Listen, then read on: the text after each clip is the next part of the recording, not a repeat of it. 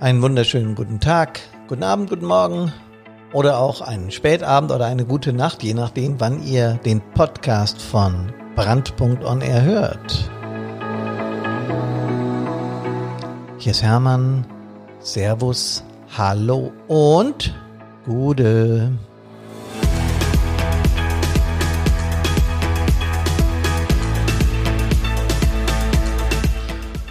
Nummer 86 und ich freue mich, dass ihr dabei seid. Kopf oder Herz ist der Titel. Kopf oder Herz oder Kopf oder Bauch oder Gefühl oder Verstand. Brauchen wir beides im Einsatz?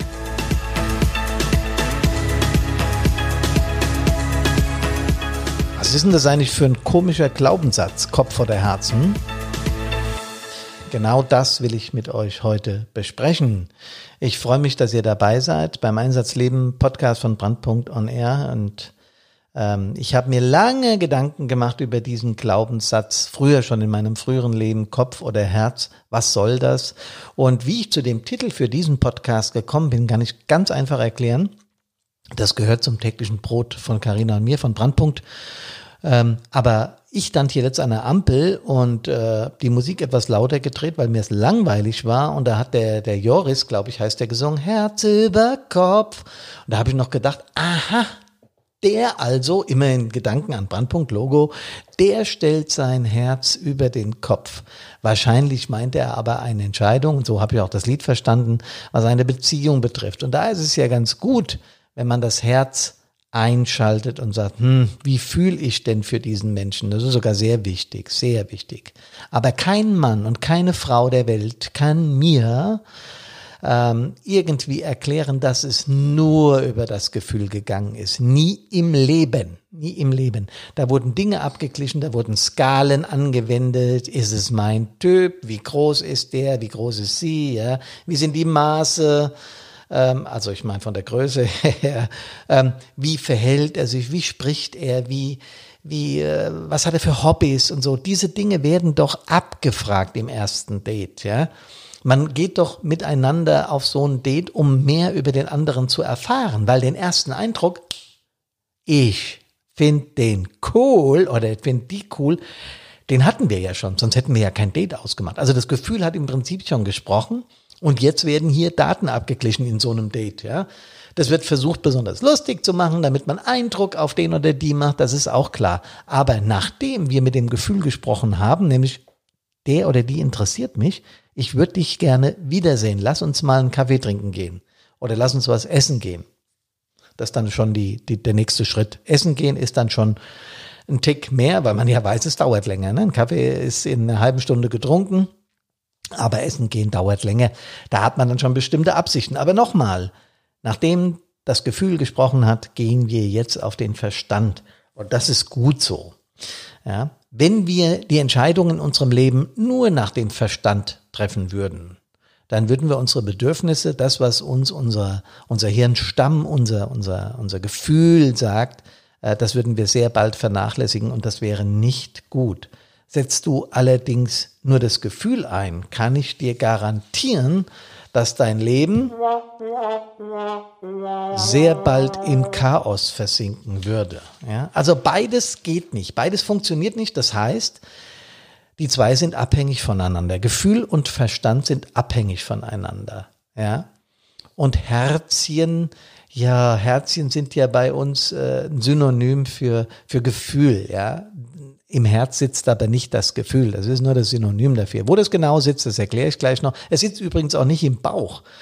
Das Herz hat einfach die Aufgabe, Blut zu zirkulieren zu lassen in, in, in den Körper und wieder zurück. Ja. Und der Bauch, der sorgt für ein paar Verdauungsvorgänge und für das Signal Hunger. Was ist denn? Äh, merke ich immer wieder bei unserer Katze. Wenn die Hunger hat, macht die alles, um auf sich aufmerksam zu machen. Die macht wirklich alles. Die springt über uns drüber, die macht einen Saldo rückwärts aus dem Stand, die kratzt, die faucht, die miaut, die jammert, bis wir sagen, okay, ist ja gut, ich komme. Und dann wird Snäpfchen gefüllt und dann wird gefressen und hinterher ist äh, zwei Stunden verschwunden. Und sagt, okay, alles klar, habt ihr meine Bedürfnisse gestillt, lasst mir jetzt die Ruhe. Ne? So ungefähr. Also das eine bedingt das andere. Beim Menschen ist das so. Aber warum heißt denn das jetzt nur Kopf oder Herz oder Kopf oder Bauch oder Verstand oder Gefühl? Ähm, das ist kein Konkurrenzunternehmen, sondern es ist beides absolut notwendig. Stellt euch mal vor, ihr macht so ein Date aus mit irgendjemand, ja, und lasst dann nur den Verstand sprechen. Aha, du bist 1,64, das entspricht genau den Maßen, wie ich mir das vorstelle. Ja, ich äh, möchte gerne mal deine Gehaltsabrechnung sehen und außerdem teil mir mal deine Vermögensverhältnisse mit. Ich möchte wissen, äh, ob du Hobbys machst, die gefährlich sind. Wenn ja, hast du eine Lebensversicherung. Wenn du so ein Date anfängst, kannst du nach fünf Sekunden wieder gehen. Ja, da bin ich sicher, egal ob Mann oder Frau. Sag mal, was willst du? Willst du, äh, äh, brauchst du eine Zweckgemeinschaft oder, oder äh, empfindest du irgendwas für mich? Gehst du allerdings nur nach Gefühl und lässt alles, lässt den Verstand komplett weg, ja, und fängst an, zauberhafte Formulierungen für das göttliche Wesen, das dir gerade im Café gegenüber sitzt, zu finden, wird er sie sich auch irgendwann an den Kopf fassen und sagen, sag mal, ähm, ist hier alles ganz schön und gut, aber auf welchem Planeten existierst du eigentlich, ja? Du redest so schwulstig, so merkwürdig. Auch das sind wir Menschen nicht gewöhnt. Warum erzähle ich euch das in dieser Ausführlichkeit? Weil es ganz deutlich und klar ist, dass wir beides brauchen. Ja? Das heißt, wir brauchen Verstand und, Gefühl. Und dieses Gefühl, ich habe vorhin gesagt, dass das mit diesen Herzchen symbolisiert wird, sehr schön, klasse, aber da sitzt es definitiv nicht. Wir haben das alles bei uns ganz oben in dieser Riesenbüchse im Kopf abgespeichert. Ähm, und da sitzt in der Hirnrinde, also direkt am Schädel oben im neuen Teil des Gehirns, das heißt Neokortex, sitzt der Verstand, damit wird gedacht. Und im älteren Teil, also da, wo das Hirn äh, Richtung Wirbelsäule übergeht, sitzt die sogenannte Amygdala im limbischen System. Jo, könnt ihr alles wieder vergessen, die Begriffe. Ähm, habe ich in meiner Ausbildung zum, zum Heilpraktiker für Psychotherapie alles lernen dürfen. Äh, und da, da sitzt dann das Gefühl. Also im Stammhirn, Hirn, im älteren Teil unseres Hirns sitzt das Gefühl, im neueren Teil des Gehirns sitzt der Verstand. Was sagt uns das? Ganz einfach. Das Gefühl war eher da. Das, was unterbewusst bei uns abläuft, unser, unser, unser Gefühl, ja, das, was wir fühlen, das war eher da als das, was wir verstandesmäßig da einbringen. Wenn wir so ein bisschen an unsere Vorfahren denken, kriegt das Ganze auch so, ja, die richtige Wendung, denn äh, da war das mehr auch so triebgesteuert, wie ich vorhin von unserer Katze erzählt habe. Ähm, war das bei unseren Vorvorvorfahren vor vielen zig, zehntausend Jahren auch so, dass die mehr triebtechnisch gesteuert waren als verstandesgemäß. Irgendwann haben sie dann das Feuer erfunden und diese ganze Nummer, ja, ihr wisst schon. Was also machen? Wie setze ich das denn jetzt ein als Feuerwehrmann? Hm? Ähm, natürlich situativ. Situativ, du musst an der Einsatzstelle funktionieren. Wenn du an der Einsatzstelle kommst und siehst mehrere Verletzte und entscheidest jetzt, welcher zuerst gerettet wird, je nach äh, Verletzungsbild und so weiter, was wir halt so an, an, an Einsatzstellen tun. Oder wenn es ein Feuer ist, von welcher Seite greifen wir an, dann setzt du logischerweise deinen Verstand ein. Dann sagst du, pass auf, ähm, mir scheint bei ihm hier, er, hat eine Thoraxverletzung oder der, der, Rettungsdienst ist dabei, der Notarzt, der sagt, hier, ihn brauche ich zuerst, sonst kriegen wir da äh, ein Problem, der, den müssen wir als erstes rausholen, hier dann ihn hier oder sie. Also da wird nach Verstand gearbeitet, wer welches Verletzungsmuster und wen müssen wir zuerst retten, damit er eine Überlebenschance hat? Oder wie, wie gestalten wir das? Sowas zum Beispiel, ja. Wie gestalten wir den, den Angriff? Ihr letztes Feuer in Dietz habe ich auf Facebook live äh, verfolgt. Ähm, das war ein Riesending und der Reporter da von, von 112 Wiesbaden und der, da war noch ein Sender live, habe ich vergessen, welcher das war. Die haben das ganz schön geschildert. Also mir wurde nach kurzer Zeit klar, wie der Einsatzleiter seine Taktik fährt, also die Gesamteinsatzleitung. Das war ja ein Riesenbrett. Da gab es dann einen gesamten Stab, der da geguckt hat. Aber ich habe durch die Schilderung der Leute, auch als Einsatzleiter von meinen Erfahrungen her, habe ich gespürt, was er äh, vorhat und wo er Kräfte nachzieht und wie er das staffelt und wer wann wie an die Einsatzstelle kommt und in welchen Zeiträumen da abgelöst wird. Der Reporter erzählt hat, ah, jetzt, die, die fahren jetzt wieder weg und da kommt schon wieder neue. Dann wusste ich, der ist nicht vom Fach. Äh, klar, das war ein Austausch, weil die Jungs einfach fertig waren, weil sie ein paar PAs durchgemacht haben und gut ist. Ja, dann muss mal getauscht werden und sowas alles. Also Ich habe das, was ratiotechnisch an dieser Ein Einsatzstelle äh, abging, was der Verstand geregelt hat, sehr schnell begriffen. Ich habe aber auch Gefühl für diesen Einsatz gehabt. Gesagt, mein lieber Mann, was ein Feuer, ja. Lass mir die Ruhe. Wir sagen ja immer, wir fahren Einsätze, das ist unsere, ja, das ist unsere Aufgabe, unsere, unsere, dafür üben wir ja, ne? Das ist doch klar, dass wir dann auch Einsätze fahren wollen. Aber wenn du dann so ein Ding hast, mein lieber Mann, da rutscht dir, jetzt kommt wieder so ein Satz, das Herz erstmal in die Hose. Also du kriegst da schon Schiss, beherrschen wir das Ding, ja. Und genauso habe ich dann auch gefühlt mit dem Einsatz, und habe gedacht, na, ihr macht es schon, ihr seid so viele und ihr habt es gut im Griff und überhaupt. So, also an der Einsatzstelle müssen wir funktionieren. Wir müssen kurzfristig unser Gefühl ausblenden. Denn wenn wir äh, all das bedauern über die Menschen, die da im Einsatz jetzt äh, verletzt wurden oder sogar Schlimmeres, Entschuldigung, und über den äh, Verlust äh, durch, den, durch den Brand und wenn wir da äh, jedes Mal mittrauern, mitleiden, würden, dann könnten wir uns auf den Einsatz speziell nicht mehr konzentrieren. Ähm, man erlebt es oft, dass Menschen, die im Einsatz Entscheidungen treffen, sehr fokussiert sind. Das heißt, die haben so einen starren Blick und schauen in eine Richtung. Das ist dann der Fall, wenn sie überlegen, wenn sie nachdenken. Ja, dann sollte man sie auch einen Moment mal für sich lassen. Äh, wenn du den Einsatzleiter dann anquatscht, äh, dann braucht der zwei Sekunden, bis er dich dann anguckt sagt, Moment, Moment, Moment, ich bin gerade bei einer Entscheidung. Also ich treffe gerade eine Entscheidung.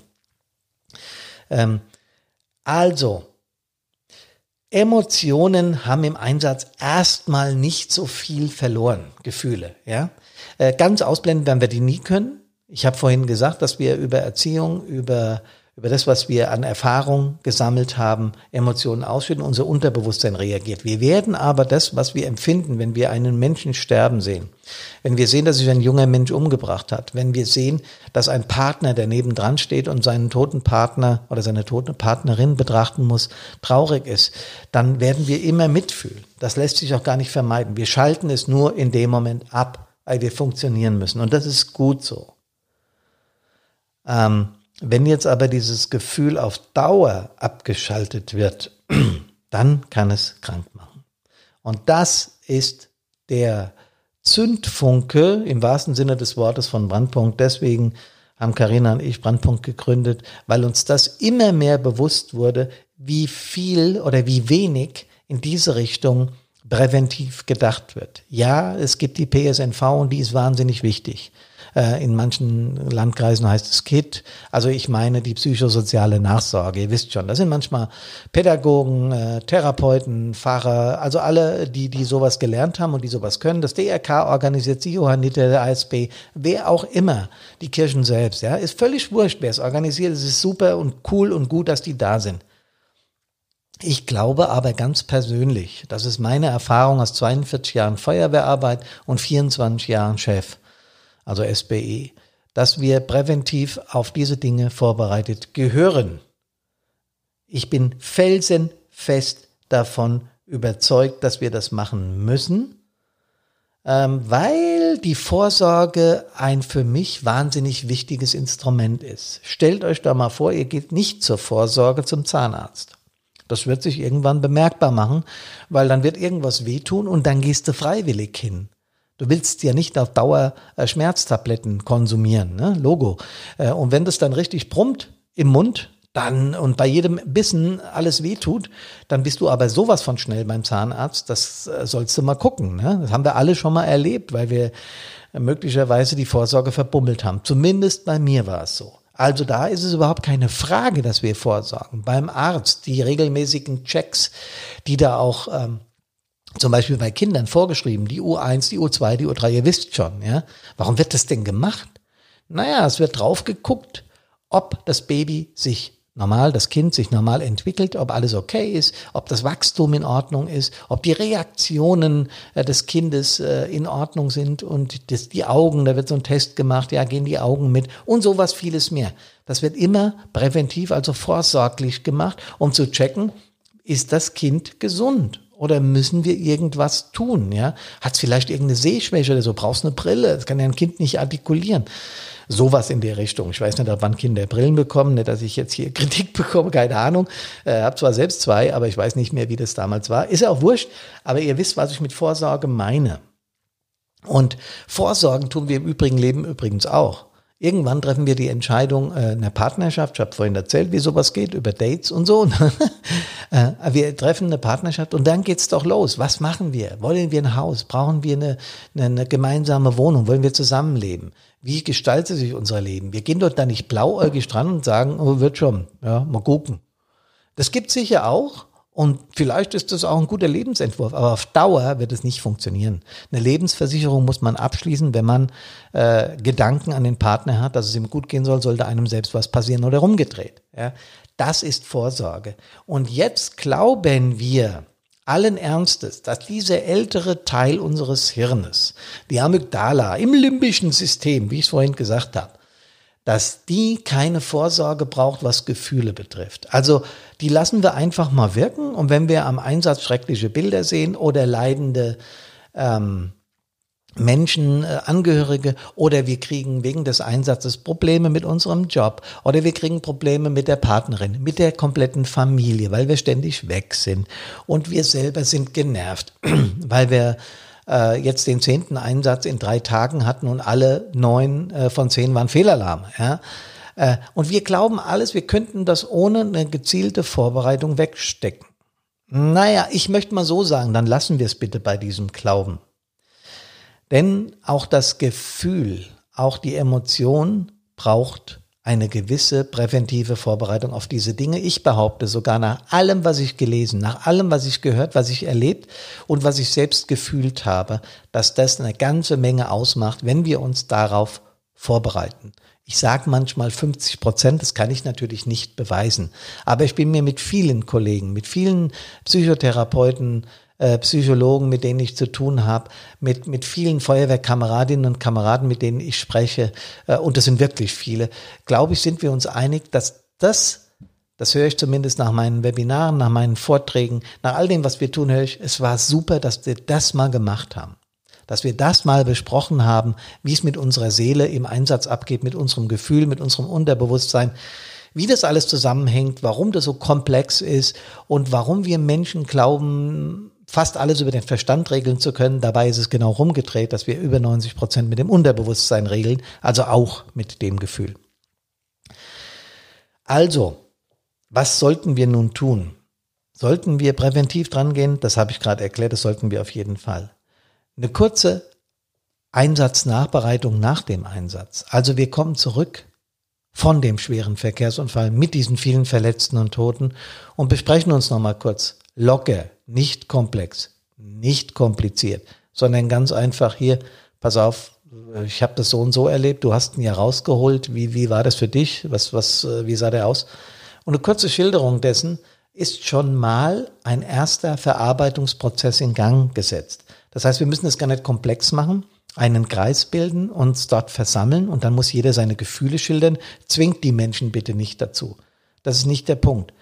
Wo ich aber zu gezwungen habe als Feuerwehrchef war ein kurzes Treffen nach dem Einsatz. Ein kurzes Treffen in der Funkzentrale, in der Florianstube, Kantine, die hieß bei uns Florianstube, äh, oder heißt immer noch so, ähm, in der Fahrzeughalle, wo wir nochmal kurz uns hinstellen sagen, so, passt auf, äh, haben wir alles, ist noch irgendwas kaputt gegangen. Ich habe also so Alltagsgeschichten einfach als Aufhänger benutzt, wenn wir einen Knaller hatten. Ihr wisst genau, was ich mit einem Knaller meine. Ja, dann habe ich Alltagsgeschichten benutzt, um eben die äh, Meute nochmal zusammenzutrommeln. Und ich habe auch nicht darum gebeten, sondern ich habe das befohlen. Ich habe gesagt, wir treffen uns jetzt nochmal in der Zentrale. Ich will nochmal äh, wissen, ob irgendwas kaputt gegangen ist. Ach, ich habe es dem Jürgen schon gesagt, der, ich muss jetzt zurück. Nee, sag ich, du kommst bitte auch mit nach vorne. Und gerade die Menschen, die eilig fliehen, äh, da habe ich dann ein besonderes Augenmerk drauf gehabt. Ich gesagt komm nochmal mit. Die wussten ja im Prinzip schon, was kommt. Die kannten mich ja lange genug. Ja, dann habe ich erzählt, so, passt auf. Ähm, ich habe gesehen, äh, der, der eine äh, C-Schlauch äh, hat mehrere äh, Stellen gehabt, wo er geflickt werden muss. Oder können wir den nochmal flicken, Klaus? Nimm mit, ihr weißt ja Bescheid. Irgendwie Aufhänger gehabt, ja. Habt ihr die Fahrzeuge wieder komplettiert? Ist alles in Ordnung? War irgendwas, was erzählt werden muss, was ich in einen Einsatzbericht mit aufnehmen muss? Auch ein guter Aufhänger. Und dann habe ich gesagt, ich habe äh, ins Fahrzeug reingeguckt, das sah ja jetzt gar nicht so lustig aus, ja. Äh, habt ihr auch die weinende Ehefrau gesehen? Wer waren eigentlich an dem Verletzten dran? Wer war an dem Toten dran? Wer hat das gemacht? Ich frage dann einfach, hier, ich war dran und dann gucke ich mir an, wer, ich weiß natürlich, wer es war, aber ich rede dann kurz und sage, okay, alles klar bei dir. Ja, ja, ist schon okay. Äh, sag ich, naja, also ich fand schon, das war ein ziemlicher Brecher, weil ein abgetrenntes Gliedmaß ist nun nicht mehr lustig. Ne? Und dann kommt es so ein bisschen ins Erzählen und dann wird einfach kurz darüber reflektiert. Nochmal, ich zwinge keinen. Ich zwinge keinen zu erzählen. Wenn die Leute nicht erzählen wollen, erzähle ich. Ich bin die Führungskraft, ich war der Einsatzleiter, ich habe dann bestimmte Verpflichtungen. Ich muss gucken, und das ist für mich so sehr wichtig, dass in dieser ersten Phase ja, das Geschehene angesprochen und erzählt wird. Wenn das ein ganz großes Ding war und die PSNV an der Einsatzstelle war, mache ich trotzdem im internen Kreis nochmal so eine Besprechung. Ganz einfach, weil wir uns gegeneinander viel mehr vertrauen als Menschen, die von außen kommen. Die haben die allerbesten Absichten, da bin ich fest von überzeugt. Und das ist alles gut. Trotzdem ist hier das eigene Team das, was am vertrauensvollsten und am längsten zusammenarbeitet. Und da gehört die erste kleine Einsatznachbereitung hin. So, Herz über Kopf. Beides, ja. Verstand ist wichtig, absolut wichtig, aber das Gefühl können und wollen wir nicht mehr unterdrücken. Wenn du, äh, wie, wie aberwitzig das ist, ist, wenn du das mal googelst, ja. Google mal äh, Feuerwehr, Herz und Kopf. Und da wirst du was finden, was ziemlich lustig ist, nämlich sofort als Rationales, wie der Feuerwehrmann körperlich gesund bleiben muss. Also sofort wird wieder auf den Körper gegangen und die, die Seele vernachlässigt. Das wissen wir von Brandpunkt. Und deswegen gibt es Brandpunkt. Und wir werden keine Ruhe geben, bis wir das Thema in die Köpfe und Herzen der Menschen gebracht haben, damit die, und das ist ja unser Anliegen, gesund aus allen Einsätzen wieder zurückkommen. Servus, Hallo und Gude.